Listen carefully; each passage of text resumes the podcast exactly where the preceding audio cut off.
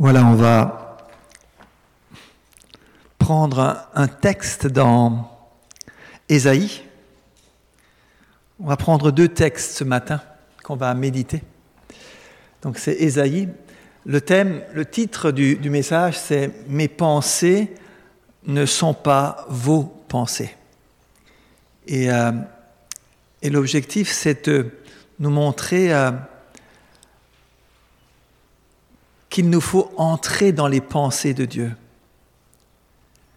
Que ce n'est pas quelque chose d'automatique, mais que Dieu veut œuvrer en nous pour nous libérer, pour renouveler nos pensées, mais qu'il nous faut aussi nous mettre à l'œuvre et pour ça aussi, nous devons nous approcher de lui, le chercher dans la Bible, dans la parole de Dieu et de, de comprendre vraiment cette importance et l'œuvre de Dieu dans nos vies pour nous libérer de toutes ces pensées mauvaises de notre nature corrompue qui, euh, qui viennent s'opposer à Dieu et nous créent souvent beaucoup de difficultés dans nos propres vies. Et on va lire pour ça, voilà, ça marche. D'abord dans Ésaïe 55, dans l'Ancien Testament, mais, mais finalement Ésaïe, euh, on peut même pas dire, euh, on dit souvent de du livre d'Ésaïe que Ésaïe, c'est le cinquième évangile. Tellement Ésaïe annonce le Nouveau Testament et tellement Ésaïe nous présente euh, ce futur pour lui, où il nous présente un sauveur qui viendra nous libérer de toutes nos difficultés, nous libérer du péché pour nous amener à lui. Et là, il y a un de ces passages où Ésaïe donc parle au chapitre 55 versets 6 à, à 9, où il est écrit Cherchez l'Éternel pendant qu'il se trouve ou qu'il se laisse trouver. Invoquez-le tandis qu'il est prêt. Que le méchant abandonne sa voie et l'homme d'iniquité ses pensées. Et ici, l'homme méchant, des fois, on, on dit ça, c'est les méchants qui font le mal, qui tuent, qui volent, qui font des choses horribles. Mais ici dans la Bible, le méchant, c'est d'abord celui qui n'obéit pas à Dieu, celui qui a rejeté les conseils et les pensées de Dieu. Et donc ce méchant est appelé à abandonner sa voie et à abandonner ses pensées, et qu'il retourne à l'Éternel qui aura pitié de lui, qui aura compassion, c'est le terme de compassion ici, à notre Dieu qui ne se lasse pas de pardonner. Certaines versions aussi nous disent à notre Dieu qui pardonne avec générosité ou avec abondance. Et après, il, il, nous dit ceci au verset 8, car, c'est parce que, car mes pensées ne sont pas vos pensées. Et vos voix ne sont pas mes voix, dit l'Éternel. Autant les cieux sont élevés au-dessus de la terre, autant mes voix sont élevées au-dessus de vos voix et mes pensées au-dessus de vos pensées. voilà un premier texte qui nous parle des pensées de Dieu et qui nous montre la séparation, la, différence énorme entre les pensées de Dieu et nos propres pensées. Hein, euh, quand on regarde les cieux, l'image qui est donnée par Ésaïe, il nous demande de regarder la différence qu'il y a entre les cieux, donc tout en haut, là, tout au fond, et notre terre. Et cette distance, elle est grande ou petite? Elle est grande, elle est énorme. Eh bien, autant les pensées de Dieu sont au-dessus de nos pensées et ses voix sont au-dessus de nos voix. Et un deuxième texte dans le Nouveau Testament, maintenant, on va aller dans le Nouveau Testament, dans la lettre aux Romains que l'apôtre Paul a, écrit. Et donc, euh, après avoir présenté le salut, après avoir montré l'œuvre de Dieu pour nous, comment Dieu a tout accompli pour que nous puissions venir à lui grâce à la mort et à la résurrection de Jésus. après avoir présenté l'amour de Dieu dans, dans toute sa grandeur et toute sa beauté, au verset 12, quand Paul en vient à la partie pratique, ce qui nous incombe, ce que maintenant nous avons à faire en tant qu'enfants de Dieu, il va nous dire, je vous exhorte donc, frères et sœurs, par les compassions de Dieu, de nouveau compassion. a de nouveau la compassion, Ancien Testament, Nouveau Testament, la compassion, les compassions de Dieu. Ici, c'est même au pluriel qui montre que cette compassion est, est riche et grande. Par les compassions de Dieu, à offrir vos corps comme un sacrifice vivant, saint, agréable à Dieu, ce qui sera de votre part un culte raisonnable. Donc, le fait de s'offrir à Dieu, ce n'est pas pour être sauvé. Christ nous a sauvés. Christ a tout fait pour nous par amour.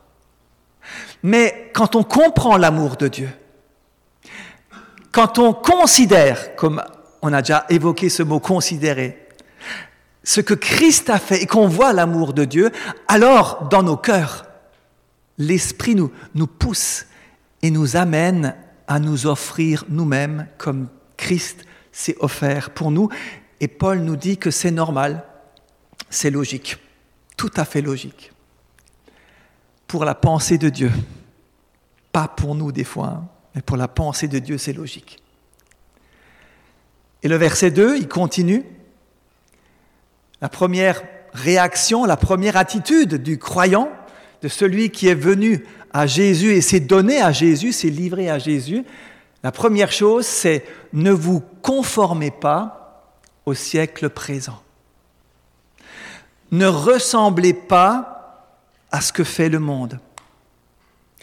Ne vous conformez pas aux pensées du monde, aux méthodes du monde, à tout ce qui se fait dans ce monde. Et aujourd'hui, on voit beaucoup de choses dans le monde qui se fait autour de nous, qui sont opposé à Dieu et on voit combien le monde est en train de, de grandir dans l'opposition à Dieu. C'est une réalité. Et Paul ici nous, nous, demande de ne pas nous conformer à ces choses, de ne pas nous conformer à ces pensées qu'on voit dans le monde, mais il dit soyez, mais soyez transformés. Nous avons besoin d'être transformés, d'être métamorphosés, comme la chenille qui se transforme en papillon. Hein, vous voyez la chenille, toute petite là, qui rampe par terre, qui est incapable de voler, qui est juste bonne à, ramper par terre ou, sur les, arbres. Et on doit être transformé en papillon. Un papillon qui est libre, qui peut voler, qui peut s'élever au-dessus des airs, qui peut planer sur le vent. Un papillon merveilleux avec plein de couleurs éclatantes sur ses, sur ses ailes. Donc ici, voilà, on est appelé à être transformé, métamorphosé par le renouvellement de notre intelligence. Et là, la Bible et le Nouveau Testament parlent souvent et insistent sur ce renouvellement intérieur. On a besoin que nos pensées soient renouvelées par l'Esprit de Dieu, au travers de la parole de Dieu. Pourquoi? Afin de discerner la volonté de Dieu afin que vous discerniez quelle est la volonté de Dieu, ce qui est bon, agréable et parfait. Parce que par nature, nous ne le savons pas. Par nature, nous ne savons pas ce qui est bon ou mauvais.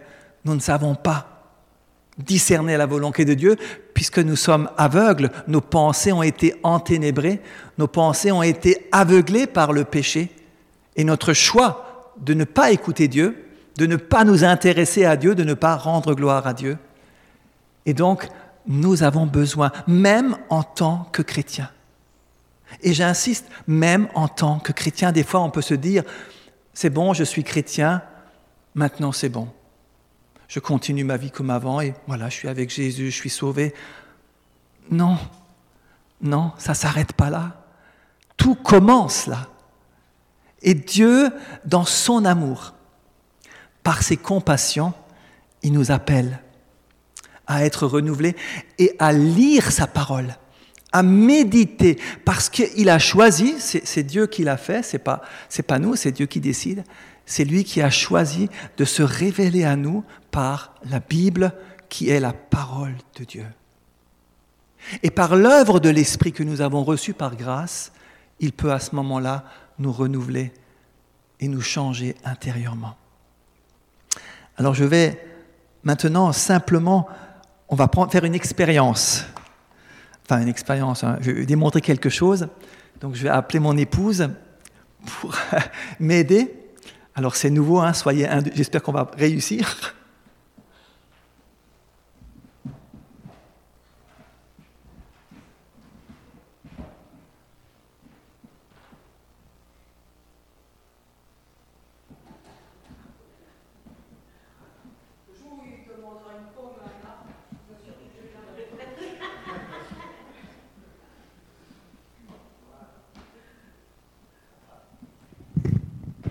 On va essayer de faire que tout le monde voit. Ça, c'est vraiment important.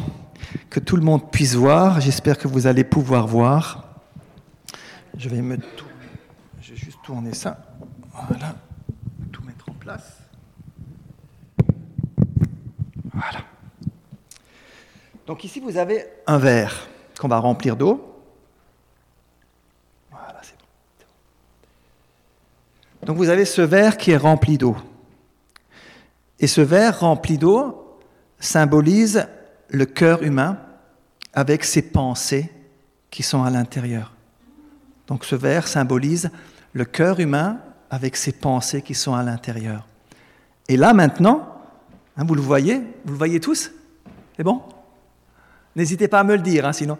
En tout cas, là vous voyez que l'eau, elle est transparente. L'eau, elle est limpide, elle est pure. Enfin, j'espère, chérie. Enfin, l'eau est pure. Voilà, cette eau est pure. Et donc ça, c'est l'état de l'être humain à la création. Mais ça ne s'est pas arrêté là. Donc maintenant, Mireille, elle va nous mettre un colorant. Un colorant. Juste quelques gouttes. Voilà, vous voyez, il y a quelques gouttes qui sont tombées. Et vous voyez donc ce colorant qui va progressivement, il y avait quelques gouttes, hein, pas beaucoup, hein, juste quelques gouttes, mais ce colorant va polluer, va contaminer toute l'eau. Au bout d'un moment, en laissant euh, un peu, on va peut-être bouger un peu, mais en laissant tout doucement ce colorant agir, progressivement, voilà, là, c'est voilà, là, fait. Toute l'eau maintenant n'est plus pure.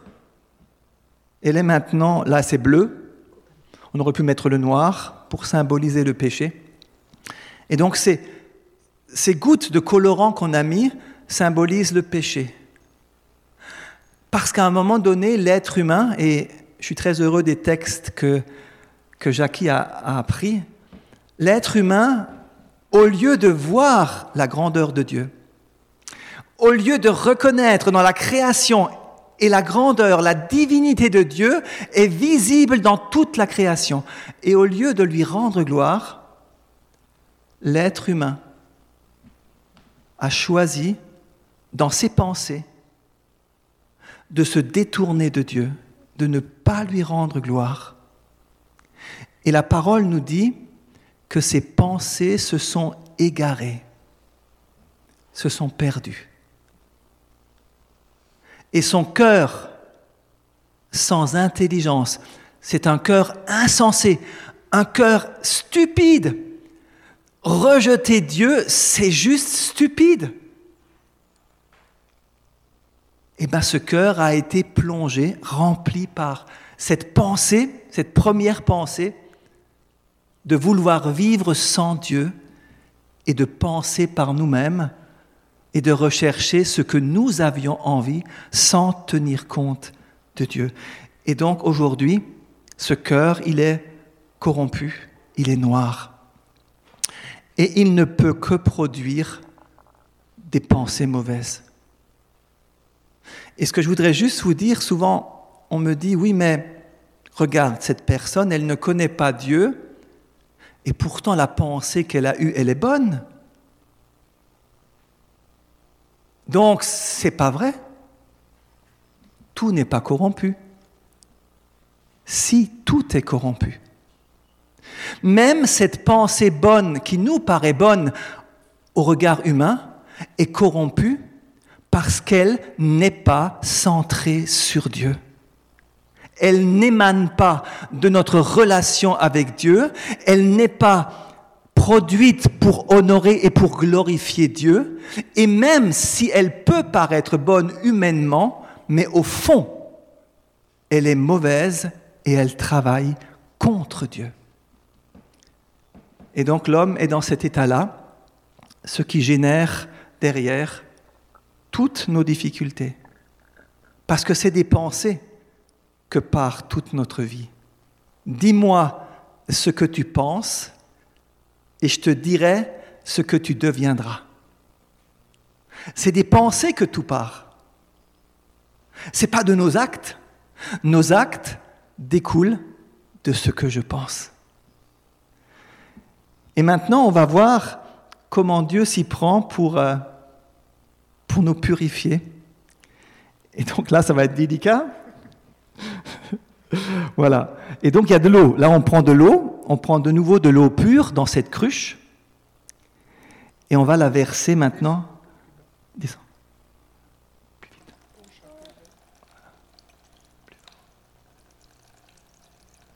Donc l'eau pure rentre dans le verre, elle rentre dans le verre, et qu'est-ce qu'elle fait l'eau pure?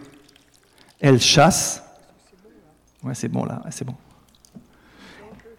Et donc, l'eau pure rentre dans le verre et progressivement, de manière progressive, elle chasse la coloration de l'eau, elle chasse le péché, elle chasse l'aveuglement, et cette eau pure va à un moment donné de nouveau être là, et donc les pensées sont restaurées, et on peut de nouveau discerner, on peut de nouveau voir la vie de manière juste et non plus pollué par le péché et toutes ces pensées mauvaises qui s'opposent à Dieu. Alors, ce qu'on ne voit pas. Vous avez tous vu le, changement, hein Vous avez vu comment, en versant l'eau, ben, progressivement, j'insiste bien sur progressivement. C'est pas du jour au lendemain, mais progressivement quand nous laissons la parole de Dieu entrer en nous, l'eau de la parole, l'eau de la parole, par l'œuvre de l'esprit, eh ben, elle produit son fruit. C'est pas nous qui produisons. Nous, on doit lire la parole avec foi. Mais c'est l'œuvre de l'esprit qui, à ce moment-là, en réponse à notre foi, va aller au plus profond de notre cœur pour nous purifier, nous renouveler pour que nous soyons progressivement capables de discerner ce qui est bon, agréable et ce qui plaît à Dieu.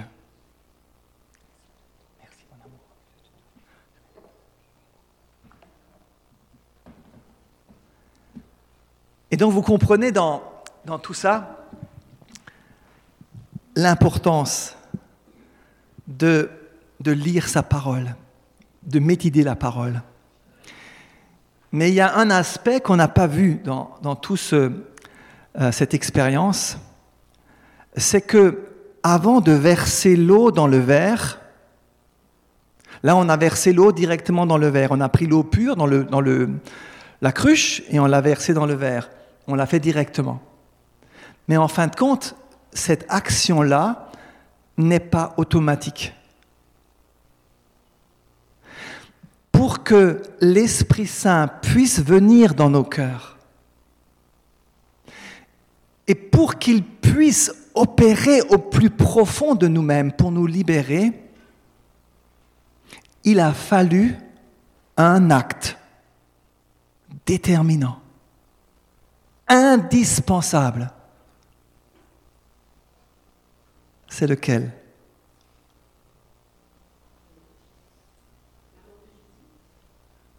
La mort de Jésus, l'œuvre de la croix. Et vous vous rappelez dans, le texte qu'on a lu de Romains, il est écrit par les compassions de Dieu. Offrez, offrez-vous à Dieu.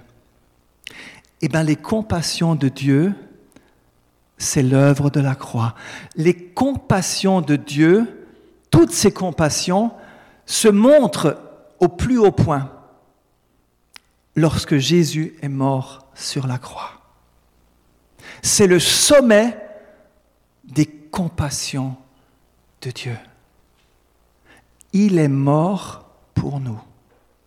Alors que nous, alors que nos pensées étaient opposées à Dieu, alors que nos pensées travaillaient contre Dieu, Jésus lui-même, Dieu lui-même, à travers son Fils, est venu mourir sur la croix.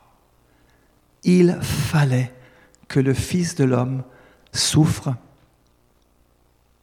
soit rejeté, soit méprisé, soit outragé. Il fallait qu'il meure sur le bois de la croix. Et c'est pourquoi maintenant nous pouvons recevoir l'Esprit. Et que l'Esprit, au travers de la parole, nous purifie et nous rend semblables à Jésus.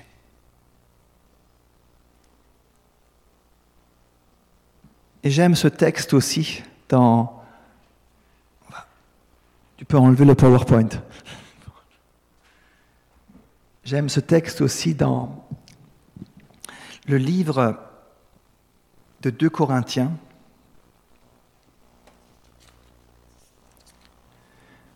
2 Corinthiens 3, 2 Corinthiens 3, à la fin. «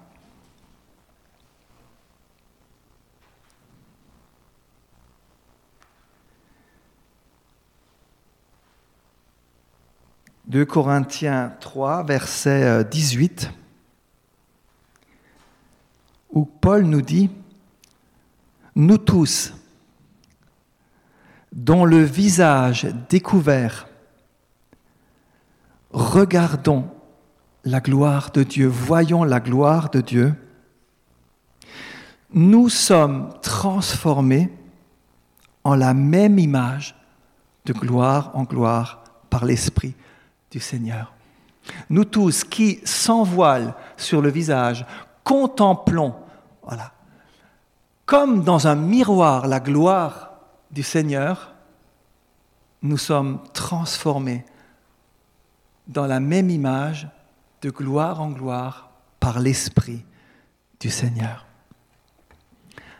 À chaque fois que vous lisez votre Bible avec foi, en croyant, en ayant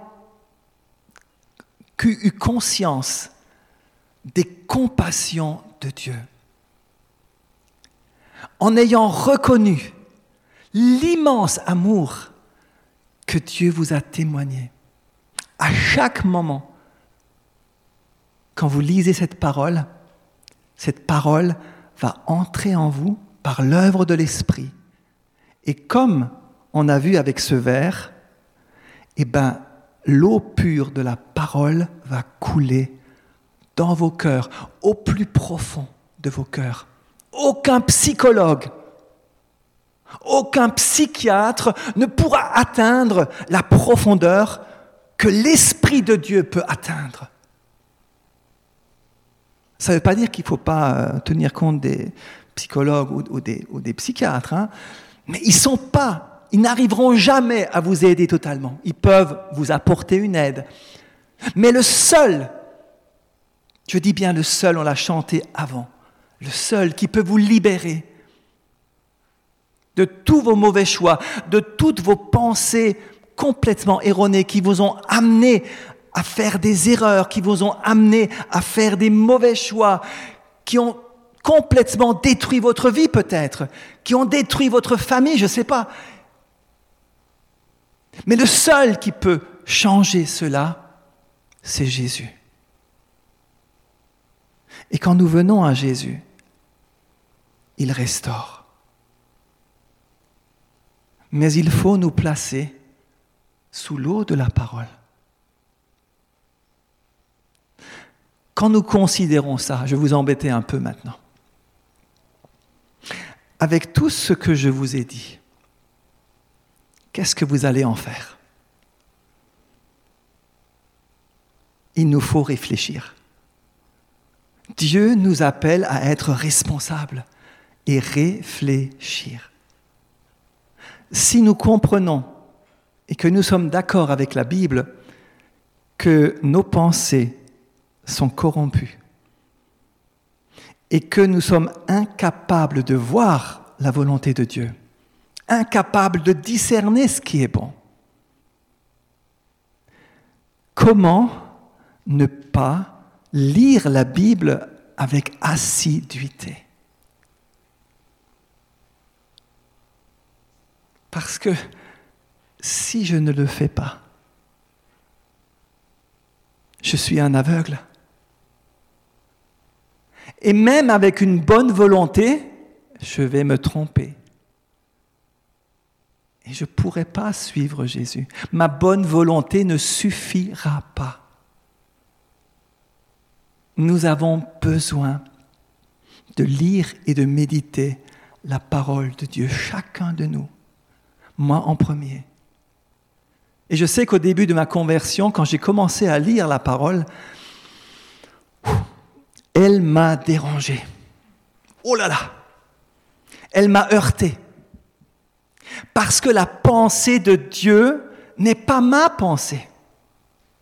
La pensée de Dieu est opposée à ma pensée.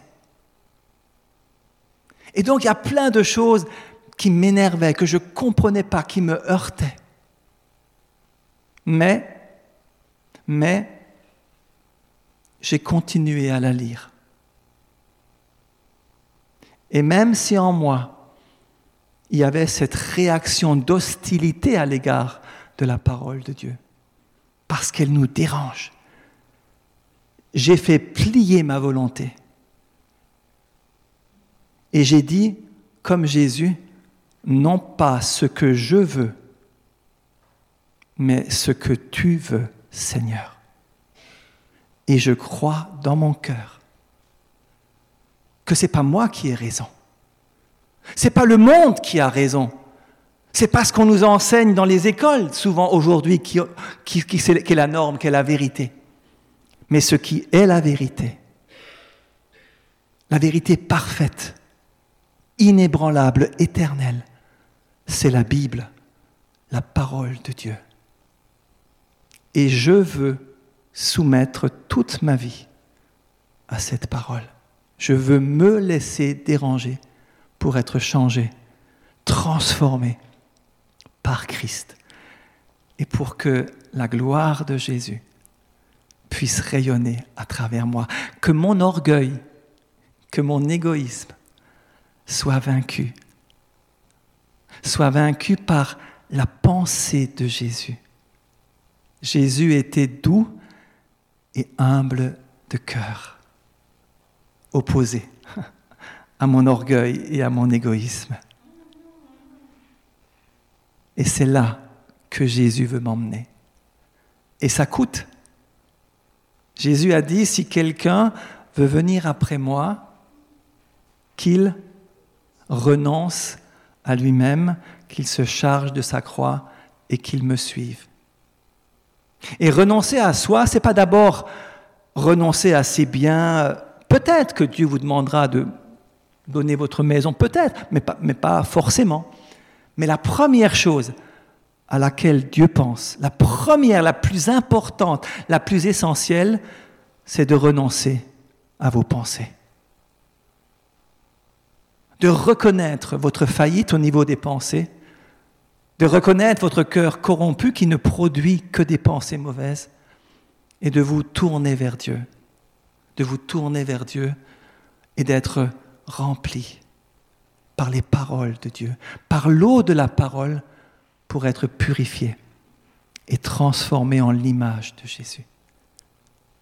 Seigneur, nous voulons maintenant encore prier. Je veux m'adresser à toi parce que toi seul peux faire opérer ce miracle Toi seul peux ouvrir nos yeux, toi seul peux venir par ta lumière pénétrer nos ténèbres et je te demande, Seigneur Jésus, en ton nom, de venir par la puissance de ton esprit, Seigneur, toucher les cœurs ce matin qui sont là. Le mien aussi, Seigneur. Nous sommes tous en chemin.